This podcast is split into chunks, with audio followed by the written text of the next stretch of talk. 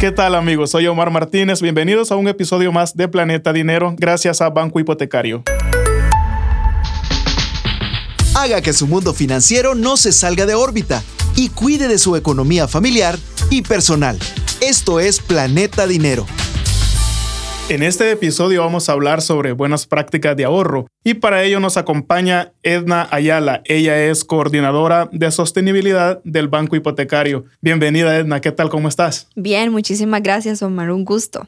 Muy bien. Buenas prácticas de ahorro. ¿Qué podemos considerar como buenas prácticas de ahorro? Pues bueno, las prácticas de ahorro básicamente es tener ese mecanismo que nos ayude a tener un porcentaje de nuestro salario, de nuestros ingresos para poder ahorrar.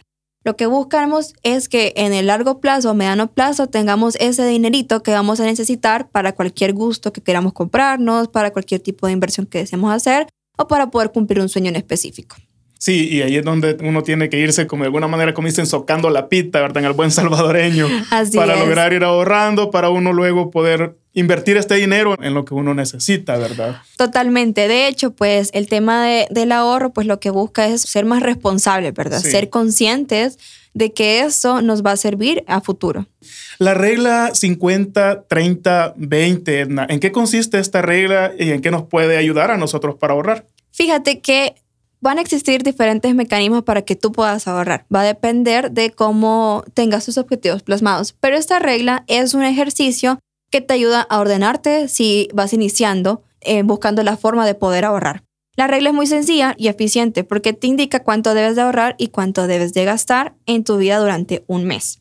Eso te va a permitir conocer necesidades y controlar gastos en todo momento. Pero ¿cómo hago? Es decir, ¿Qué se necesita? Se necesita disciplina, porque por ejemplo cuando alguien empieza a trabajar, recibís tu primer salario. ¿Qué pasa en ese momento? Dicen uno, ok, me lo gasto, ¿cómo hago? Más que todo disciplina para esto. Claro, el primer punto sí, siempre va a ser tu disciplina, pero en realidad aquí lo que busca esta regla es que puedas dividir. En otros episodios hemos comentado el tema del presupuesto. Dentro del presupuesto tú consideras el tema del ahorro. Sabiendo que has presupuestado una cantidad de ahorro, tenés que saber esa cantidad cómo la vas a ir, ir manejando. Y para eso es esa regla. La regla se divide en 50% necesidades, 30% deseos y 20% ahorros. Necesidades nos referimos a esos gastos que ya sabemos que son fijos, ¿verdad? O que son parte pues para poder vivir como tal deseos es todo aquello que necesitamos comprar o que hemos visto o que nos permite pues darnos ese gustito. Ese viajecito que todos deseamos hacer. Ese viajecito, pero muchas veces el viajecito tiene que ir pues presupuestado con ahorros y para eso está el 20%. El 20% es esa cantidad de tu dinero que vas a destinar para estar ahorrando mensualmente. Entonces, en el ejemplo que tú das, es mi primer salario. Listo. Entonces, yo sé que dentro de ese salario que recibo, ese 50% me va a ayudar a pagar mis gastos, que es llámese algún préstamo que tenga, llámese el alquiler de mi casa, la comida, llámese el pago del uso además. El otro 30% que destino son para mis deseos, esos ya sean salidas, cumpleaños que tengo, algún regalo que voy a dar o demás. Y el 20% es esa cantidad de dinero que vas a guardar para ahorrar. Y el ahorro muchas veces puede ser para también satisfacerte un deseo pero que no te lo puede dar en el momento, sino que tienes que mantener más dinero para cumplirlo. Justo en esta fecha que estamos de vacaciones agostinas, ¿verdad? Claro. Esos deseos de irnos para la playa, esos deseos de, de irnos a relajar, no sé, a un bosque, de incluso salir del país, debemos de tenerlos contemplados en nuestro presupuesto también. Bueno, mucha gente ahorita andan, de hecho, fuera del país, andan vacacionando, entonces debieron tomar en cuenta todo esto. Totalmente. El presupuesto pues es esa herramienta, ¿verdad? Para poder identificar gastos que vamos a tener y pues cualquier tipo de, de actividad que se realiza en esta época de vacación, pues sí, sí debe ser contemplada. Y si no, pues aquí está el mensaje, ¿verdad? Que empecemos a, tomar esas buenas prácticas y que para nuestras próximas vacaciones, pues tengamos contemplados esta regla que nos va a ayudar a eso. Tener esa cantidad de ahorro para poder disfrutar las vacaciones. Sí. En este sentido, ¿el banco hipotecario ofrece alguna herramienta para cumplir con esta regla? Pues de hecho sí, nosotros manejamos una cuenta de ahorro programado. Esta cuenta ayuda a esas personas a poder dar ese primer paso de cómo puedo ahorrar. Como te decía al principio, mecanismos de ahorro van a haber un montón, ¿verdad? Hay mucha gente que maneja su alcancita chiquitita en su casa y va poniendo un poquito de dinero y demás. Hay gente que todos los centavos que le quedan de alguna compra que hicieron los van también guardando y pues a, a, la larga tantos centavos es algo de dinero que vamos a tener. Pero nosotros como institución financiera si ofrecemos un producto, que es este que te decía, el de cuenta de ahorro programado. De ese producto lo que busque que de forma automática la persona pueda ahorrar un porcentaje de dinero que ellos definen. Tú te acercas a una agencia y solicitas este producto, ya sea con mínimo con 20 dólares, y tú defines qué cantidad vas a estar ahorrando mensualmente. Puedes ahorrar desde 5 dólares hasta 100, 200, la meta que tú te quieras plasmar, pero lo que busca esa cuenta es de que mensualmente se pueda abonar esa cantidad de dinero que has dicho. Las ventajas es de que no puedes tocar ese dinero hasta un cierto periodo de tiempo. Entonces, por eso te digo que es una buena práctica de ahorrar, porque evitas esa necesidad o ese, esas malas prácticas que a veces tenemos, ¿verdad? Que decir, ay, tengo ese puchito de dinero, lo voy a usar. Entonces, la cuenta, pues eso permite, se puede almacenar el dinero por seis meses, un año, dos años o cinco años. Y otra ventaja es de que no solamente estás ahorrando, sino que estás generando intereses. Entonces, a la larga, cuando se llegue el periodo de retirar tu dinero, vas a tener tus ahorros más la cantidad de intereses que lograste por esos ahorros que estuviste teniendo. Y eso se puede continuar inyectando en la cuenta para ir incrementando el volumen del capital. Sí, totalmente. De hecho, hay muchas personas que eso hacen, ¿verdad? Tienen su cuenta de ahorro programado, ahorran, se llegó el periodo para poderlo retirar y de nuevo vuelven a poner una nueva cuenta de ahorro programado tomando de base esa cantidad de dinero ahorrado y colocando el dinero de, de ahorro mensualmente que se han definido. Y uno, ¿por dónde tiene que empezar? Es decir, es cierto, ustedes ofrecen la herramienta, pero yo, ¿por dónde debo empezar? Porque muchas veces no se sabe, muchas veces no sé cómo hacer, tengo que asesorarme, tengo que tomar yo la decisión, basado en qué, basado en mi salario, en mis pretensiones, basado en lo que yo quiero para mi futuro, ¿por dónde tengo que empezar para esto? Sí, pues la verdad que va a depender mucho de tus sueños o del objetivo que querrás cumplir con los ahorros. Como te decía al principio, esta regla te define un porcentaje que vos podés ahorrar, pero no es escrito en piedra, ¿verdad? Podés ahorrar lo que de verdad tu capacidad te da. Por eso es importante considerar los otros temas que hemos comentado en los episodios anteriores, ¿verdad? El conocer tus deudas, el buen uso del crédito, el presupuesto como tal, porque eso te va a definir ese cuánto puedes ahorrar. Mucha gente siempre dice, es que no me alcanza, es que no tengo dinero, no puedo ahorrar porque tengo estos pagos. Y es cierto, tenés todas esas cosas, pero el ahorro no tenés que verlo como una carga extra, sino que verlo como ese beneficio que te va a permitir en algún momento tener esa estabilidad financiera.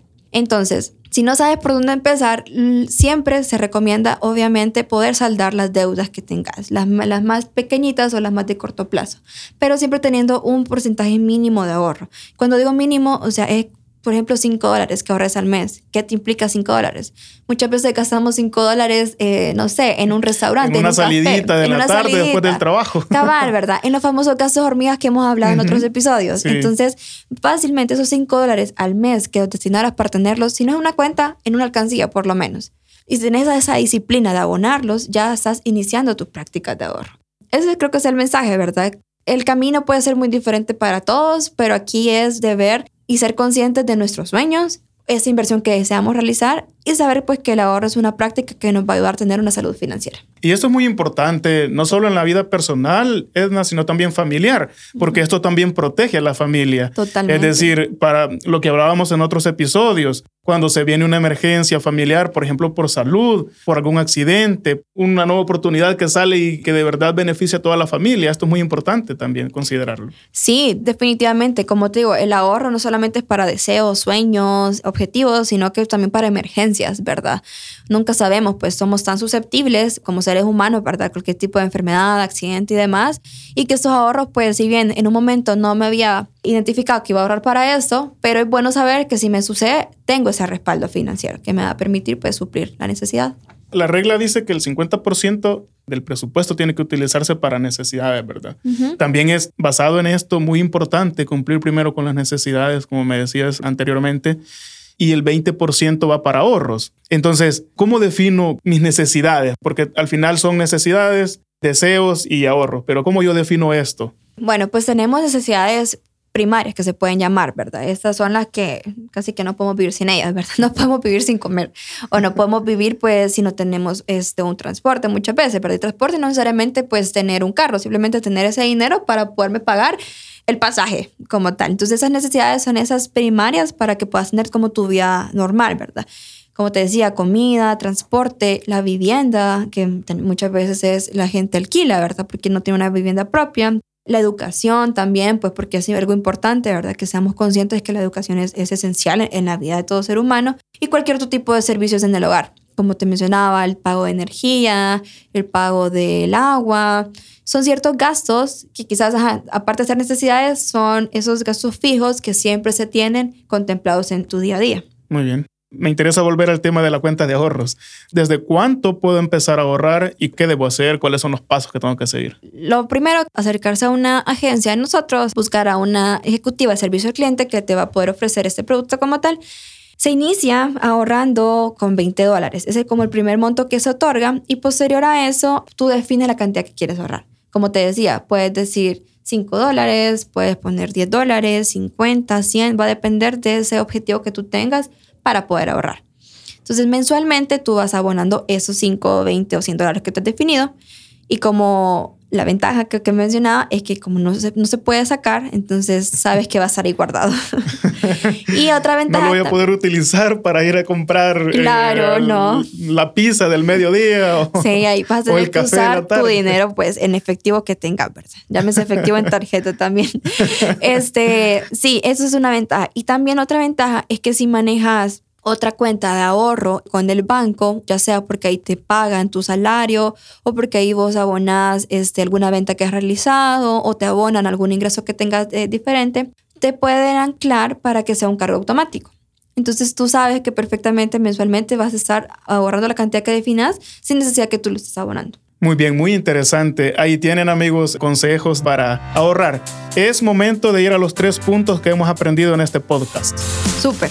Considero que el primordial es que nunca es. Siempre podemos tomar la decisión de cambiar. Y ese es un buen paso, ¿verdad? Cambiar a un hábito de ahorro. El hábito de ahorro es uno de los peldaños en todo lo que conocemos como salud financiera. Porque es importante pues saber que tener un buen uso del crédito, generar un presupuesto, ahorrar, manejar bien mis deudas y demás, son componentes que te van a tener esa salud financiera que necesitas. Y el método de 50, 30, 20, pues es una herramienta, no es la única, pero es una que te va a poder servir si no sabes por dónde iniciar.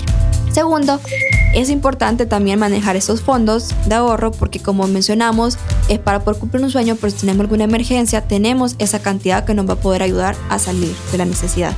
Y tercero, es un método sencillo, ¿verdad? Para administrar los ingresos, conseguir objetivos financieros y alcanzar esta salud financiera que hemos hablado y que deseamos.